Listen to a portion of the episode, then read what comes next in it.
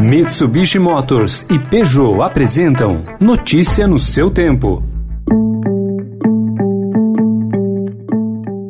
Olá, seja bem-vindo. Começando mais um Notícia no seu tempo, podcast produzido pela equipe de jornalismo do Estadão para você ouvir em poucos minutos as principais informações do jornal. Entre os destaques de hoje, a inadimplência, a renda em queda e a inflação que ameaçam a economia na segunda onda de Covid. A vacina Coronavac, que em artigo publicado mostra resultados melhores. E a conversa divulgada pelo senador Jorge Cajuru, que mostra Bolsonaro fazendo pressão contra governadores e o Supremo. Tem que peticionar o Supremo para botar em pauta o impeachment também. E, e o que, que eu fiz? O senhor não viu o que eu fiz, não? É, parece que você fez. Você fez para investigar quem? Você... O Alexandre de Moraes, velho. Você, você pensou no Supremo, né? Sim, claro. Eu entrei contra o Supremo. Eu entrei ontem às 17h40. Parabéns para você. Esses são alguns dos assuntos desta segunda-feira, 12 de abril de 2021. Estadão apresenta Notícia no seu tempo.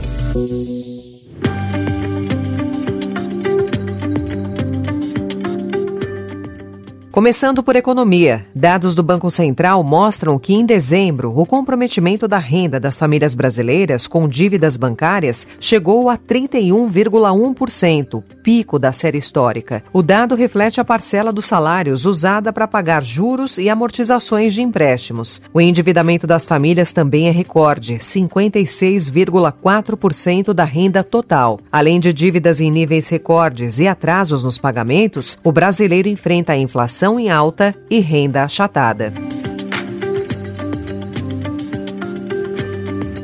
E após renegociarem quase um trilhão de reais em contratos de empréstimos no ano passado, os maiores bancos do país já começam a identificar novas dificuldades dos clientes na segunda onda da pandemia. Embora o consenso do setor financeiro seja de que a crise atual será menos profunda do que em 2020, algumas instituições se preparam para uma nova rodada de medidas de apoio ao crédito de empresas e famílias. O Brasil registrou ontem 1.824 novas mortes pela Covid-19. A média semanal de vítimas, que elimina distorções entre dias úteis e fim de semana, ficou em 3.109, voltando a ficar acima dos 3.000 pelo segundo dia seguido. Esse foi o domingo de maior registro de óbitos desde o início da pandemia de coronavírus. Também nesse domingo foi concluída a vacinação em massa do Projeto S, em Serrana. 27 mil dos cerca de 45 mil habitantes da cidade foram vacinados com a segunda dose da Coronavac. Os resultados do estudo só começam a ser divulgados a partir de maio, mas autoridades municipais de saúde relatam que a cidade está há 13 dias sem nenhum novo caso de intubação em decorrência da Covid.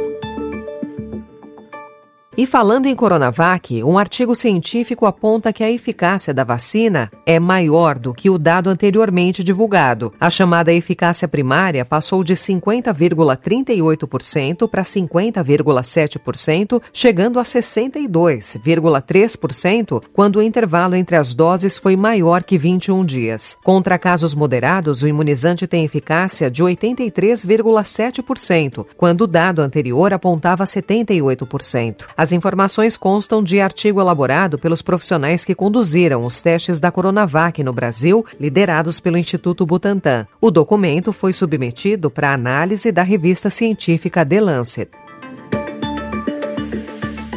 Notícia no seu tempo.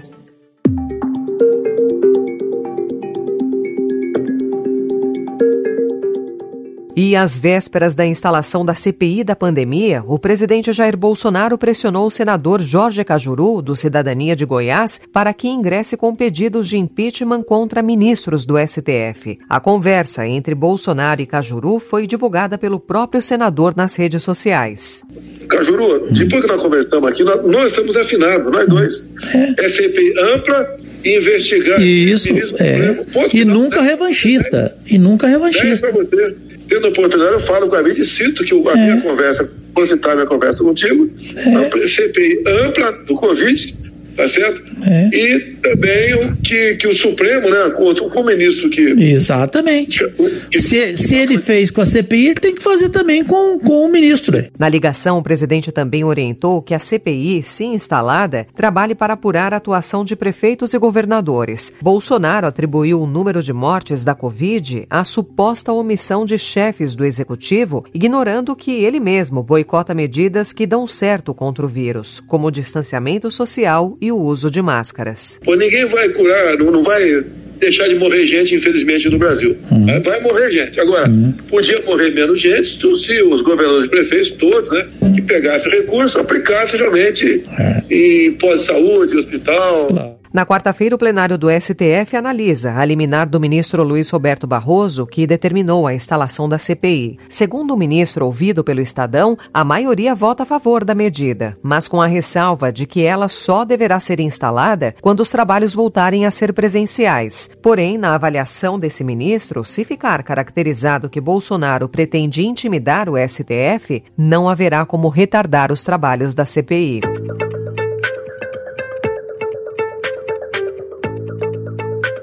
E ontem, no segundo turno das eleições no Equador, o candidato liberal Guilherme Lasso saiu na frente. Apurado 74% dos votos, o ex-banqueiro tinha 54,65% e seu rival, o populista Andrés Arauz, 45,35%. A disputa foi entre o retorno ao socialismo do século XXI da década anterior ou a manutenção das políticas pró-mercado dos últimos quatro anos em meio aos esforços do país andino para reanimar a sua economia estagnada.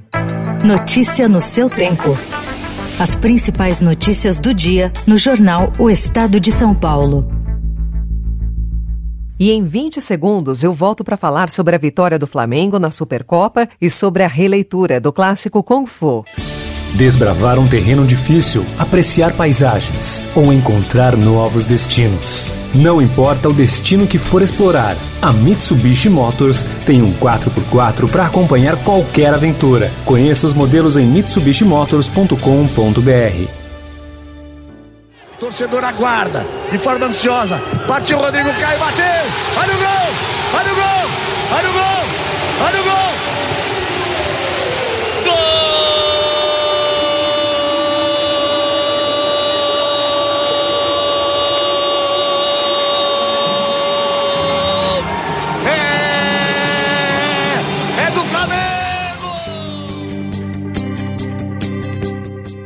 É, o Palmeiras jogou muito bem, só que o Flamengo também. A partida de ontem no estádio que leva nome de um dos maiores jogadores do futebol nacional, Mané Garrincha, foi digna dos dois melhores times do futebol brasileiro na atualidade. No fim, a taça da Supercopa do Brasil ficou com o Flamengo, que venceu por 6 a 5 na disputa por pênaltis após um eletrizante 2 a 2 no tempo normal. To truly master Kung Fu you must find peace. Peace with your family. Peace and my family don't really go together. Golden Child's back, baby. I don't think I'm gonna go to law school anymore. Walk in like a boss when my money Olivia Liang interpreta o papel principal da nova série Kung Fu, inspirada na série de 1972. Kung Fu estreou nos Estados Unidos e ainda não tem previsão de data para chegar por aqui. A série tem no elenco uma maioria de americanos asiáticos. Zima, que interpreta Jin, o pai de Nick, que é a personagem de Olivia, afirma que o fato é marcante, mas espera que a autenticidade da série ajude a mudar a consciência das pessoas em um momento em que os crimes de ódio contra americanos asiáticos estão se tornando mais frequentes. Encerrando a edição de hoje do Notícia no seu tempo, com a apresentação e roteiro de Alessandra Romano, produção e finalização de Felipe Caldo, o editor de núcleo de áudio é Emanuel Bonfim. E amanhã, a partir das 5 horas da manhã, mais um resumo das notícias do Estadão para você começar o dia bem informado. Obrigada pela sua companhia e uma ótima semana. Você ouviu Notícia no seu tempo. Notícia no seu tempo. Oferecimento: Mitsubishi Motors e Peugeot.